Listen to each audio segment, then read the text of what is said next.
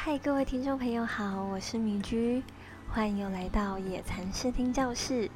今天呢，米居破天荒把原本想好要介绍的歌，在听到这首歌的时候，我就临时决定要换成这首歌，来自叶玉婷的《灵潭街》。这是一首客语歌。这首歌的开头呢，一开始是在讲一位蓬头垢面的女孩子，一步一步的努力在时光中长成自己喜欢的样子。后来呢，听到后面，大家才会发现到，哦，原来他是在讲一条老旧的街区，因为一群年轻人的进驻跟改造，变成亮丽的又具有质感的美丽市集。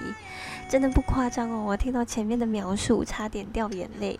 虽然我没有像课语歌词里。描写的这么的狼狈不堪哦，但敏君我啊，确实也是经历了很长一段时间，从破碎里面一步一步拼凑出完整的自己。而这首歌会让你有种从现在的时空回眸去回望、回想那段过程，